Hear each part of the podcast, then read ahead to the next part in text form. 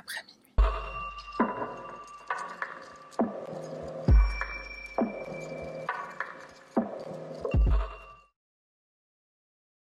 Salutations mon cher panda, moi c'est Sahara, bienvenue sur ma chaîne et on y va sans plus tarder. Au Nouvel An, nombreux sont celles et ceux qui profitent de cette date symbolique pour danser, manger, boire, s'amuser avec des potes. On dit au revoir à l'année passée pour mieux commencer la nouvelle. Et alors que certains restent raisonnables et sont entourés par des personnes de confiance, d'autres, malheureusement, sont confrontés à des situations tragiques. Une situation qui dégénère et la fête tourne au cauchemar. C'est ce qui va se dérouler dans la chambre 2207 d'un hôtel aux Philippines dans la nuit du 31 décembre 2020 au 1er janvier. On est alors en pleine pandémie, une bande de collègues et amis décide de célébrer cet événement ensemble. Au programme, jeux, challenge, danse TikTok et beaucoup, beaucoup d'alcool. Ce groupe compte 11 hommes et une femme et l'une de ces personnes ne survivra pas à cette soirée mortel. Pour cette affaire, je t'emmène dans ma valise pour un voyage mouvementé aux Philippines. Cet archipel se trouve dans le sud-est de l'Asie, entre la Chine et l'Indonésie, tout proche de l'île de Bornéo. Sa capitale, Mani, une mégalopole très animée et très peuplée. La langue nationale est le tagalog, une langue parlée par près de 90 millions de personnes dans cette région du monde, puisque l'espagnol a été la première langue officielle des Philippines, ancienne colonie espagnole, et rare de croiser des Philippins ou Philippines, on dit comme ça je crois, avec des noms à consonance hispanique. Le passé de ce pays a laissé son empreinte même si les nouvelles générations arrivent à s'en défaire. Le pays prend son indépendance le 12 juin 1899 à la suite de la guerre hispano-américaine. Don Emilio Aguinaldo sera le tout premier président de la République de cette nation libre. Aujourd'hui, la corruption aux Philippines affiche un indice de 67 points sur 100 en 2022, et à titre de comparaison, la France obtient 28 et le Danemark seulement 10. Et si je te dis tout ça, c'est parce que la politique aux Philippines connaît de nombreux scandales, ça va parfois jusqu'au meurtre, règlement de compte mafieux, le pays connaît de graves problèmes liés à la criminalité, au trafic d'êtres humains, réseaux criminels en bande organisée, etc. La place de la femme dans la société y est assez contrastée, elles peuvent occuper des postes à haute responsabilité, mais bien sûr elles sont toujours victimes de violences, même si cette tendance s'améliore depuis quelques années. Et d'ailleurs, la femme qui va nous intéresser dans cette affaire s'appelle Christine Dacera, elle est hôtesse de l'air pour la compagnie Philippine Airlines. Christine Angelica Dacera, surnommée Lika ou Ika, voit le jour le 13 avril 1997 à General Santos aux Philippines. Ses parents John Nestor Dacera et Sharon Rose Faba l'élève à San Isidro, un barangay situé à Paranaque. Alors en gros, un barangay, c'est un quartier placé sous la responsabilité d'un capitaine de village, un élu local. C'est une toute petite municipalité. Christine a trois sœurs, Monica, Chloé et JJ. Les proches de Christine la décrivent comme une très belle jeune femme, et en effet, elle est belle, ce qui lui permet de participer à plusieurs concours de beauté dans la région du Mindanao. Christine obtient son diplôme avec les honneurs à l'Université des Philippines dans la même région et elle commence à travailler dans le secteur aéronautique en 2019. Elle devient hôtesse de l'air, membre d'équipage de la compagnie Philippine Airlines. D'une compagnie aérienne à l'autre, les critères de sélection peuvent être différents. Aux Philippines, avoir le teint parfait même sans maquillage, est un gros avantage, enfin, c'est même presque obligatoire. Pour les Émirats, il faut être mince, n'avoir aucune cicatrice. Alors heureusement, toutes les compagnies aériennes ne fonctionnent pas de la même façon. Au Royaume-Uni, par exemple, on peut avoir euh, bah, des formes, des cicatrices, des tatouages, euh, n'importe quel teint de peau. Le Royaume-Uni est très inclusif. Je le sais, j'ai bossé là-bas euh, bah, en tant qu'hôtesse de l'air justement. Revenons donc à Christine qui, par chance, n'est pas concernée par d'éventuels défauts physiques, elle correspond en tout point aux standards de beauté de son pays et même à l'international. Christine aime son métier, elle s'entend très bien avec ses collègues, c'est une fêtarde qui adore se filmer et poster tout ça sur les réseaux sociaux. D'ailleurs, sur ces réseaux sociaux, on voit à quel point elle est fière de travailler dans ce domaine. Elle se filme fréquemment avec ses collègues qui sont ses meilleurs amis, dont Rommel Galido, ils semblent très complices et très proches l'un de l'autre. Rommel naît le 19 novembre 1991, lycéen à l'école catholique Saint-Rosé, il fait ses études supérieures à l'université de Saint-Augustin. C'est un bon élève qui a le même profil que Christine. Homosexuel assumé, il est ami avec Valentine Rosales, dont le nom de l'essence est Alain Chen. Rommel est aussi ami avec Gregorio de Guzman. Ce dernier est le fils d'une célèbre chanteuse philippine, Claire de la Fuente. Avec John Reyes de la Serna, on a ce groupe d'amis qui travaillent ensemble, qui se fréquentent en dehors du travail, ils sont tous ouvertement gays, sauf Christine. Si je précise l'orientation sexuelle de ce groupe de personnes, c'est bien sûr parce que ça aura toute son importance plus tard. À la fin de l'année 2020, année gravée dans l'histoire, Christine rejoint John et d'autres hommes pour une soirée à l'hôtel City Garden à Poblacion dans la ville de Makati. John s'occupe du check-in à 11h le matin du 31 décembre 2020. Christine arrive vers midi et d'autres amis se joignent à eux par la suite. Les autres invités sont Clark Jezil Rapinan, Ray Ingres, Louise De Lima, Jamir Kwanan, Edouard Madrid et enfin Marc-Anthony Rosales. Marc-Anthony n'est pas le frère de Valentine, même s'ils ont le même nom de famille. Euh, Valentine Rosales est un pseudonyme. Des boissons, des jeux, deux chambres d'hôtel louées pour tout le monde. Dans telles conditions, on se dit que ce genre de soirée est plutôt safe, pas de risque de se faire agresser par des personnes ivres ou dangereuses dans la rue, chose qui peut tout à fait arriver, surtout pendant les fêtes où certains justifient leurs conneries par des excès. Christine et ses amis sont dans un hôtel, au moindre problème ils peuvent prévenir la réception qui gère les besoins de ses clients, mais la soirée ne va pas se passer comme prévu, loin de là. Peu avant l'heure fatidique, c'est-à-dire minuit, Christine appelle sa mère Sharon. Au 22e étage de l'hôtel, le groupe se dispatche en deux chambres, la chambre 2207, celle où se trouve Christine, et la chambre 2209. Il est 22h, notre groupe d'amis commence un jeu de boisson, un jeu assez risqué, le binge drinking. Le principe est assez simple, on consomme beaucoup d'alcool et très rapidement. Rommel remarque que Christine enchaîne la tequila, le rhum et le coca. Euh, tequila et rhum, euh, bah déjà des alcools très forts, et au cas où tu ne le sais pas, les bulles facilitent l'ivresse. C'est pour ça que le champagne, c'est souvent traître. Après le décompte, 3, 2, 1, bonne année, Christine s'amuse comme une folle. Et là, tu vas comprendre pourquoi cette affaire est passionnante et particulièrement bien documentée. L'hôtel dispose d'un système de caméras de surveillance. Elles sont installées dans les couloirs du City Garden. L'angle de certaines des caméras nous permet d'assister à l'évolution de la soirée et aux allers-retours entre les deux chambres de notre groupe d'amis, chambres qui sont proches l'une de l'autre. On peut suivre à la minute près où est chaque individu et à quelle heure. Le directeur de l'hôtel, John Paul Halili, va rejoindre le groupe pour assister à la fête vers 1h45 du matin. À 2h52, Christine embrasse Vanessa, slash Alain. Elle l'embrasse sur les lèvres, c'est elle qui prend l'initiative.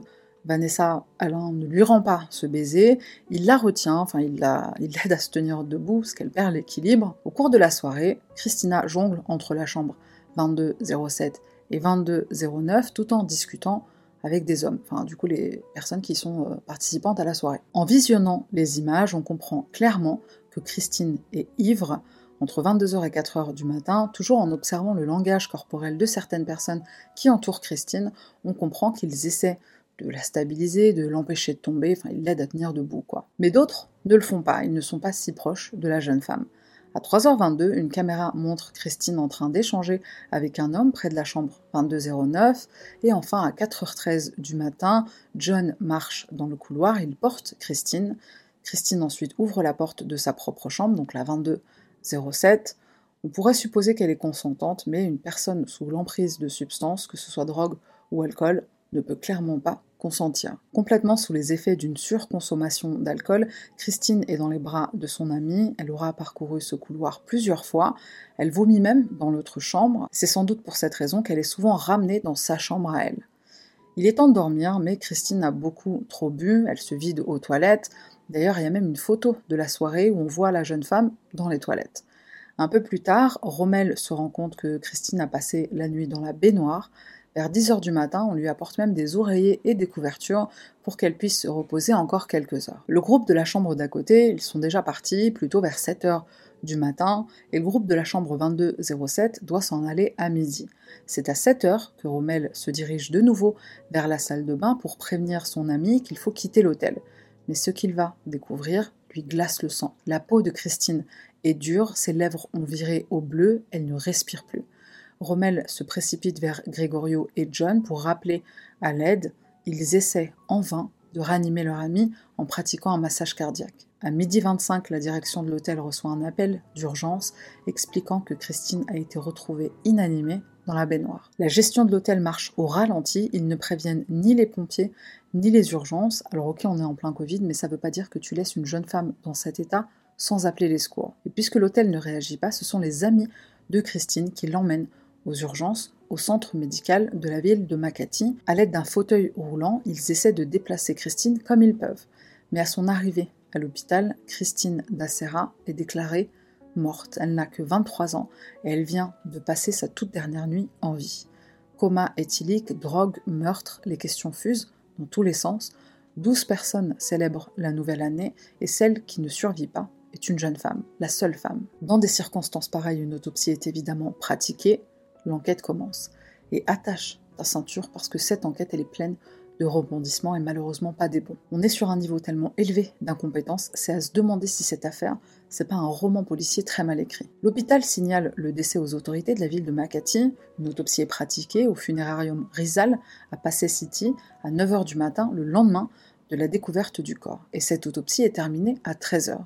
L'officier médico-légal qui s'en charge, c'est le major de police Michael Nick Sarmiento. Le résultat tombe. Christine Dacera est morte de cause naturelle une rupture d'anévrisme due à une hypertension artérielle non détectée et non traitée. L'hypertension est une maladie chronique qui progresse et s'installe et cause des dégâts de plus en plus grands chez le malade. Le cœur de Christine pèse 500 grammes, ce qui est énorme. Le poids d'un cœur en bonne santé se situe plutôt entre 250 et 350 grammes, maximum en fonction de la morphologie de la personne. L'hypertrophie du cœur, c'est le résultat d'une hypertension artérielle et ça correspond bien à la conclusion du rapport d'autopsie, à savoir la rupture d'anévrisme. Selon le laboratoire, la dilatation a commencé bien avant le décès de Christine, peut-être même plusieurs années avant sa mort. Les experts scientifiques déclarent que la quantité d'alcool ou de drogue éventuellement prise cette nuit-là n'a pas pu causer un tel dysfonctionnement au niveau de la horte. Pour info, la horte, c'est une artère qui se situe à la base du ventricule gauche du cœur. Autre élément troublant dans ce rapport final, qui en réalité sera la première autopsie, oui, parce que spoiler, il va y en avoir deux, bah, ce premier rapport ne met pas en avant les bleus qui sont trouvés sur le corps de Christine. Qu'on retrouve sur plusieurs zones, sa main droite, sa cuisse gauche, ses genoux, ses chevilles et aussi sur son pied droit. En gros, tout son côté droit. Ces échymoses pourraient correspondre à des lésions ou des blessures qu'on se fait en tombant ou en se cognant quand on a trop bu, mais ça peut aussi être des blessures causées par quelqu'un. Une telle affaire éveille forcément des soupçons fondés. Christine est la seule femme en compagnie de 11 hommes. Au cours de l'autopsie, un examen génital est aussi effectué. Il vise à vérifier principalement si Christine n'a pas été ou blessée. Conclusion, l'expert remarque des lacérations profondes, cicatrisées et des abrasions. Sur ce dernier point, pas plus de détails malheureusement. Il est fort possible que Christine ait eu des rapports sexuels consentis peu de temps avant sa mort. Quoi qu'il en soit, l'examen génital ne donne rien de suspect, le corps de Christine ne ressemble pas à celui d'une victime de viol, et là on va parler Je te préviens, tu vas, ça, ça va t'énerver. La thanatopraxie, c'est l'art du maquillage post-mortem. C'est des soins de conservation qu'on pratique dans de nombreux pays à travers le monde. Certaines religions l'interdisent, mais dans certains impératifs sanitaires, dans le cadre de rapatriement à l'étranger, certaines ambassades exigent que les soins soient effectués. Alors en quoi ça consiste? Pour la faire très simple, et c'est important pour comprendre cette affaire, le corps est rempli de vaisseaux sanguins, de veines qui transportent le sang, le sang est propulsé par le cœur, et quand on meurt, les organes cessent de fonctionner petit à petit. Donc le thanatopracteur, le maquilleur post-mortem, va devoir vider le sang du défunt grâce à une grosse aiguille insérée dans le diaphragme. On remplace tout ce sang par un liquide formolé. Tu vois les bocaux qui renferment des animaux et euh, qui les préservent? Bah c'est ça. La thanato a pour but de ralentir le processus naturel du corps après la mort. En gros, ça stoppe la thanatomorphose, c'est-à-dire la décomposition. Une fois que le sang a été remplacé, d'autres gestes importants sont effectués. Pour bomber les yeux, on va placer par exemple des lentilles pour leur donner une belle forme. On structure des orifices comme la bouche. Il faut aussi mécher le cadavre, c'est-à-dire qu'on insère du coton à l'intérieur de la dépouille pour empêcher écoulements, et ensuite vient la séance maquillage. Et tout ce processus aide souvent les proches des victimes à faire leur deuil, la personne semble plus sereine, donc tout ça c'est bien beau, mais pourquoi est-ce qu'on en parle ici? Parce que l'autopsie est pratiquée sur le corps de Christine après les soins de conservation. Le rapport d'autopsie est complètement faussé, les produits chimiques injectés modifient la couleur de la peau et surtout affectent totalement les fluides corporels recueillis sur la dépouille de la victime. Cette erreur est monumentale et elle remet en cause l'intégralité de l'examen. Et pourtant, ça va déranger personne. Enfin, personne, sauf les parents de Christine, qui n'ont même pas donné leur accord pour les soins de conservation. Le prétexte des autorités, il suppose que la victime était en isolement et donc potentiellement atteinte du Covid. Et je précise au passage qu'aucun test PCR ou autre dépistage n'a été effectué sur Christine. Au cas où tu ne le sais pas, pendant la pandémie, les soins de conservation ont été interdits en France notamment, pendant une certaine période, et c'était pour empêcher la propagation du Covid et protéger le personnel des pompes funèbres. Et comme si cette erreur monumentale de l'autopsie ne suffisait pas, le corps de Christine va être déplacé depuis l'hôpital jusqu'à un funérarium au lieu d'être emmené dans un institut médico-légal. Encore une fois, est-ce que c'est un protocole qui n'a pas été respecté à cause des mesures exceptionnelles liées au Covid? Je ne sais pas. Par contre, ce que je sais, c'est qu'il y a un protocole sanitaire à ce sujet aux Philippines, la loi New Normal. C'est une loi qui permet d'éviter l'autopsie si l'enquête ou la famille décide d'entamer une poursuite judiciaire. Le cadavre est d'abord embaumé et l'autopsie est effectuée 5 heures après. Mais dans ce cas, je le rappelle, la famille n'a rien demandé. Il aurait fallu faire une autopsie d'abord et ensuite les soins de conservation. Et là, plot twist de malade. Pour les survivants, de la soirée maudite en tout cas, la police déclare que Christine Dacera a été victime d'un viol puis d'un meurtre. Des traces de sperme auraient été retrouvées au niveau de ses parties génitales, pourtant le rapport de l'expert médico-légal affirme au contraire que le corps était intact. Le légiste qui contredit la police, c'est à n'y rien comprendre. Que ce soit sur les réseaux sociaux, Reddit, Facebook ou autres, on peut lire des réactions extrêmement choquantes vis-à-vis du comportement de Christine, la victime, comportement qu'on observe sur les caméras de surveillance de l'hôtel. Par exemple, un commentaire qui blâmait à part la défunte hôtesse de l'air? À moins qu'il ne soit prouvé qu'elle a été forcée de prendre des substances, on peut supposer qu'elle s'est droguée de sa propre initiative. fin de citation. Donc, d'après cette personne, la victime est à 100% fautive et responsable de sa propre mort. Pourtant, selon le rapport d'autopsie, elle est morte d'une rupture d'anévrisme, considérée comme cause naturelle. Pour information, il est tout à fait possible de souffrir d'hypertension artérielle sans le savoir, les symptômes sont silencieux, je le sais parce que j'en souffre aussi. J'ai jamais eu aucun symptôme de ma vie et c'est pendant une simple visite médicale pour, je crois, enfin un rhume ou une connerie comme ça, que le médecin m'a dit euh, Wesh, euh, ton cœur, qu'est-ce qui se passe? Il me l'avait dit comme ça, mais presque. fun fact, c'est d'ailleurs la raison pour laquelle, à chaque fois que tu vas chez le médecin, normalement ils sont censés faire ça, à chaque fois que tu vas chez le médecin, il est censé prendre ta tension, même si tu as une maladie qui n'a rien à voir avec le cœur ou avec euh, ta tension artérielle. Voilà, fun fact que je voulais partager. Donc tension artérielle, c'est quelque chose qu'il faut euh, surveiller, surtout si, comme moi, tu as un historique euh, familial des deux côtés. Les symptômes de l'hypertension et ceux d'une surconsommation d'alcool, c'est à peu près pareil. Maux de tête, fatigue, nervosité, insomnie. Il faut savoir que quand tu es hôtesse de l'air, tu dois passer un examen médical à ton arrivée, enfin à ton intégration au sein de la compagnie pour vérifier que ta santé permet que tu puisses voler permettre que tu puisses voler. En général, tu repasses un examen par an au cours de ta carrière, mais encore une fois, l'hypertension, bah, j'en souffrais déjà quand j'étais hôtesse de l'air, mais c'était très léger, c'est dans, mon cas, c'est monté très récemment euh, d'un seul coup. Et pour Christine qui commence à travailler pour Philippine Airlines en 2019, il y a deux possibilités. Soit en 2019, elle n'en souffrait pas encore, soit, tout comme moi, c'était assez léger pour qu'elle passe son examen médical et ça s'est aggravé par la suite. L'hypertension monte naturellement pour tout le monde avec l'âge. Plus euh, tu souffles des bougies, plus ton corps palpite. C'est ce qui explique que l'hypertension de Christine n'a pas été diagnostiquée avant sa mort. Au cours de cette enquête pour la mort suspicieuse de Christine, ce qui perturbe tout le monde, c'est le manque de clarté au sein même des enquêteurs.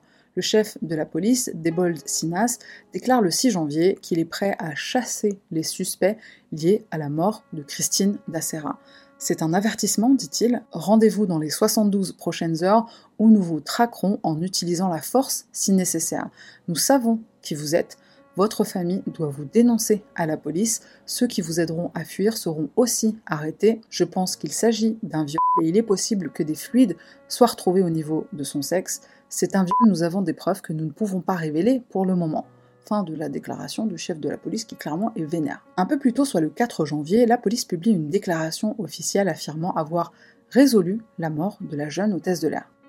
Elle a été violée et assassinée, donc euh, D'ailleurs, la police précise aussi qu'ils ont arrêté trois suspects, les neuf autres étant en fuite.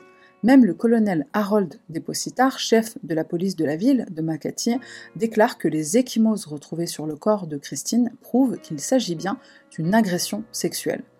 Même bourrée, elle a essayé de lutter. Nous sommes le 6 janvier, le brigadier général Hildebrandi Oussana affirme que l'affaire n'est pas close. La police est en attente d'un mandat d'arrêt à l'encontre de certains suspects, et au final, trois hommes seront officiellement identifiés comme suspects.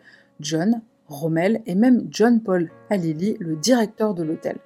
Une plainte pour viol homicide est déposée auprès du bureau du procureur de la ville de Malkati.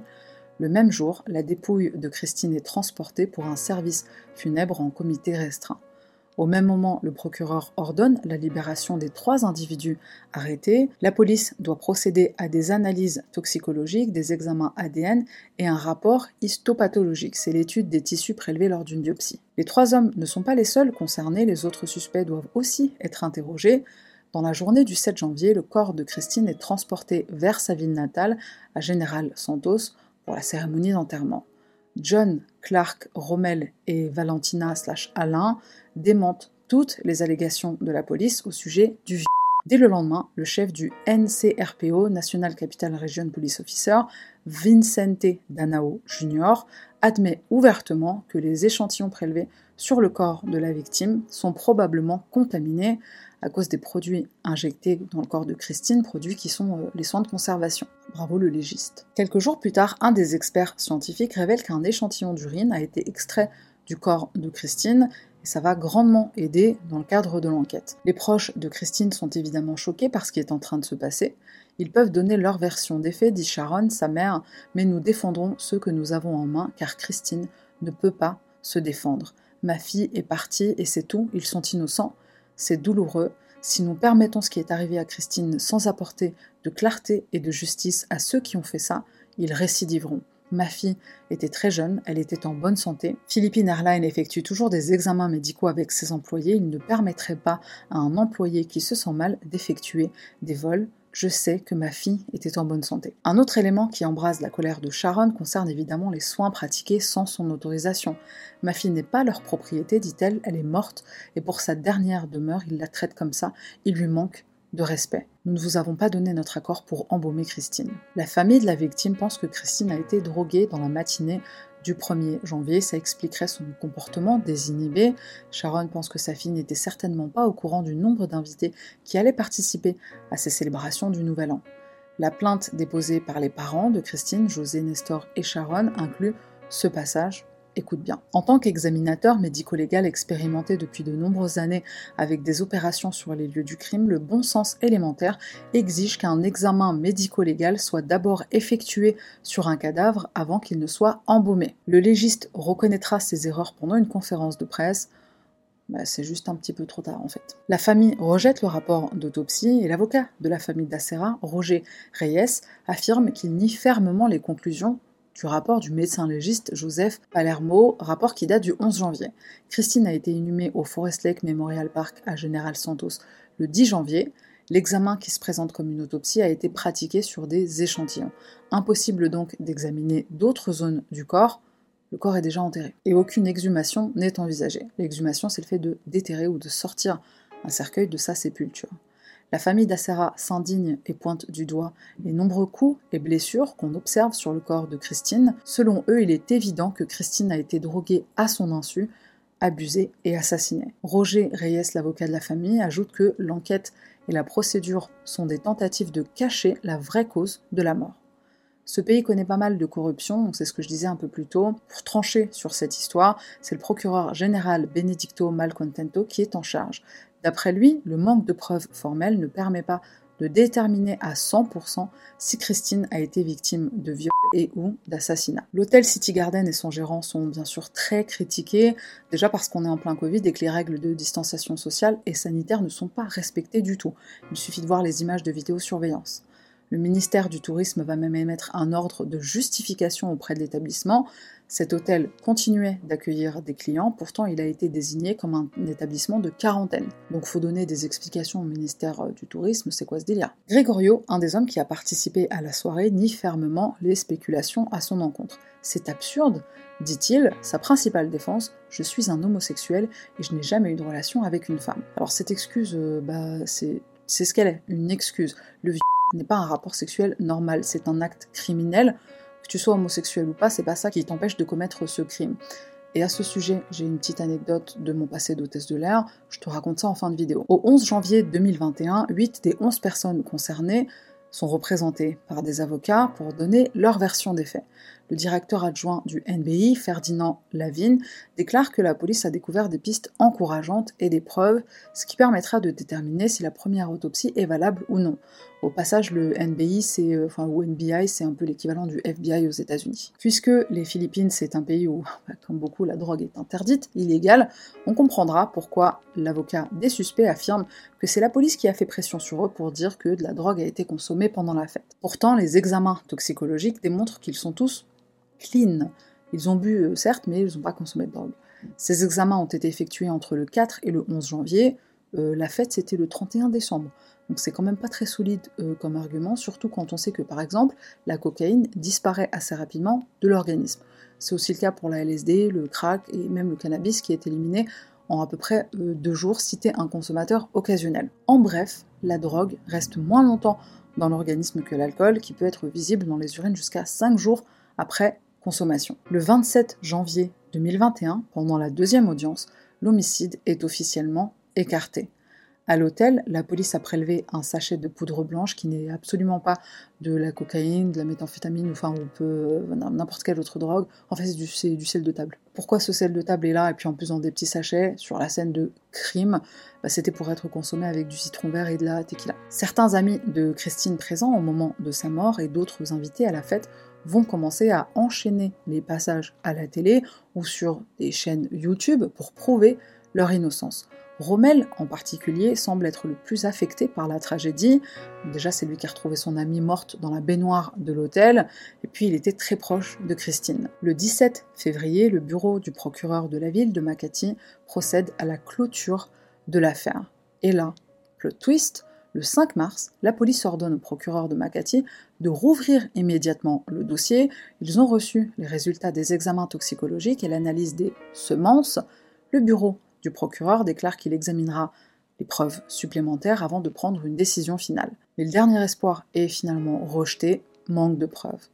Dans la tempête médiatique, le public est partagé, certains se rangent dans le camp des suspects, on estime qu'ils ont subi un acharnement homophobe, et de l'autre, on soutient la famille de Christine. Les 11 hommes suspectés sont tous libres et restent présents sur les réseaux sociaux, pourquoi pas? Certains alimentent leur chaîne YouTube, compte Instagram et autres euh, plateformes, comme Rommel, ou Valentina, et Alain. Valentina a partagé pas mal de contenu au sujet de l'affaire, ce qui énerve tous les autres, et notamment Rommel et John. Si créer des histoires ou des rumeurs c'est ton passe-temps dans la vie, juste pour contre-marque, je te prie de ne pas utiliser l'affaire d'Acera, car notre ami est en paix, cesse d'être avide de célébrités, diront Rommel et John à Valentina. En réaction, Valentina efface certaines de ses publications en question et à vous-même avoir menti pour faire des vues et des likes. Enfin, une grosse putaclic quoi. Hashtag comment profiter de la mort d'une copine. Et tant qu'on est sur les personnes en recherche d'attention sur les réseaux, un médium qui s'autoproclame expert en paranormal assure avoir parlé à Christine, enfin à son fantôme du coup, puisqu'elle est morte. Là, Excusez-moi, mais en fait j'ai envie de rigoler, ça me rappelle l'affaire des sœurs Katchaturian, si tu n'en as pas vu, j'ai fait une vidéo, je te mets un lien quelque part à l'écran. Donc dans cette affaire, et à un moment donné, il est aussi question d'un médium c'est une scène hilarante. Je t'invite à regarder cette vidéo. Donc le médium dans l'affaire euh, d'Acera, il parle avec euh, Christine. Il s'appelle Costas. donc euh, comment il fait pour communiquer avec les morts? Tu vas voir que c'est très intéressant. Il utilise une application mobile. Parce que c'est connu que les fantômes aussi, ils ont besoin d'un portable. Donc Christine, elle lui aurait dit via une application mobile. SMS de Christine. Fantôme Christine. Ils m'ont frappé, ils m'ont drogué et ils m'ont laissé là un seul verre de whisky. Fin de SMS de Christine Fantôme. Il manque un verbe dans la dernière phrase, mais c'est pas très grave. Je pense qu'elle était peut-être dans un endroit où ça captait mal, et donc elle a envoyé ça vite vite. Alors malheureusement, on finit sur cette note euh, comique certes, mais qui ne résout pas euh, notre affaire, à ce qu'un jour on saura ce qu'il s'est vraiment passé au Nouvel An en 2020 pour euh, Christine Dacera. Je l'espère pour elle, la victime, et aussi bien sûr pour sa famille. J'espère que les coupables seront traduits en justice et qu'ils paieront pour ce qu'ils ont fait. Cette affaire montre la culture du viol en toute sa splendeur. Pourquoi Christine s'habillait sexy? Pourquoi elle est allée à une soirée avec 11 mecs? Pourquoi elle a autant bu? Enfin, euh, tant de questions qu'on peut voir sur les réseaux sociaux et qui montrent à quel point une femme est jugée responsable dans sa propre agression sexuelle, son viol, son assassinat c'est toujours notre faute à nous les meufs. Malgré ce négativisme, la plupart des personnes qui connaissaient Christina se souviennent d'elle comme d'une jeune femme belle, gentille, intelligente, qui n'avait que de l'amour pour les autres et qui était beaucoup aimé en retour, dira Jimmy Thérèse Tejada Gundaya, une amie très proche de la victime de Christina. On refuse de laisser les circonstances de sa mort définir qui elle était dans la vie. Infiniment conciliante, sincère, travailleuse et excellente dans tout ce qu'elle entreprenait de tout son cœur. Une fille, une sœur aimante, une étudiante modèle, une danseuse inspirante et une amie fidèle. On condamne la manière dont l'histoire est présentée par les médias, on condamne le manque d'empathie montré par les internautes dans les publications concernant les nouvelles et même dans son propre profil. Christine est plus qu'un simple titre ou une histoire d'avertissement, c'est une vraie personne, quelqu'un que nous aimons, quelqu'un qui ne méritait pas de mourir. On ne se taira pas, on ne laissera pas cette affaire être ignorée ou oubliée.